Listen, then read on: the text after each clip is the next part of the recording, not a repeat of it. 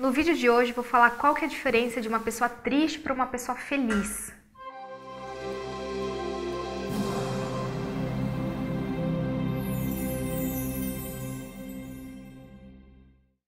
Imagina um arquiteto.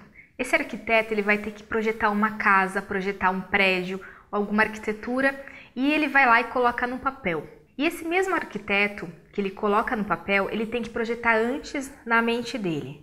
A diferença de uma pessoa feliz, de uma pessoa triste, está nas emoções e principalmente nas emoções que elas cultivam, nas quais são os pensamentos diários. Eu dou exemplo do arquiteto porque o arquiteto tem o mesmo processo que a nossa mente, que as nossas emoções. Então, quando o arquiteto vai projetar uma casa, ele vai lá, ele projeta, ele pensa, ele traz o sentimento de como vai ser aquela casa, aquela casa branca, uma casa escura, qual casa que vai ser. Então depois ele vai lá e apresenta para o cliente. quando ele vai apresentar para o cliente, ele tem que apresentar da melhor forma possível para que o cliente vá lá e compre aquela, aquela ideia que ele teve. A pessoa triste, ela vai lá, na hora que ela está projetando a casa, ela já começa, eu acho que essa casa não vai dar certo.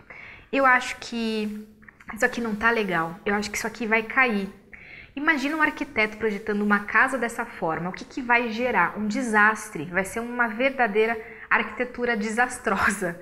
Então é o mesmo que você está fazendo com a sua vida. Na hora que você projeta a sua vida, na hora que você projeta a sua realidade, aquilo que você deseja, como uma pessoa feliz, você tem que começar no início, começar quais são as emoções que você cultiva, para que depois ocorra o que você realmente deseja, para que isso realmente se concretize na sua vida.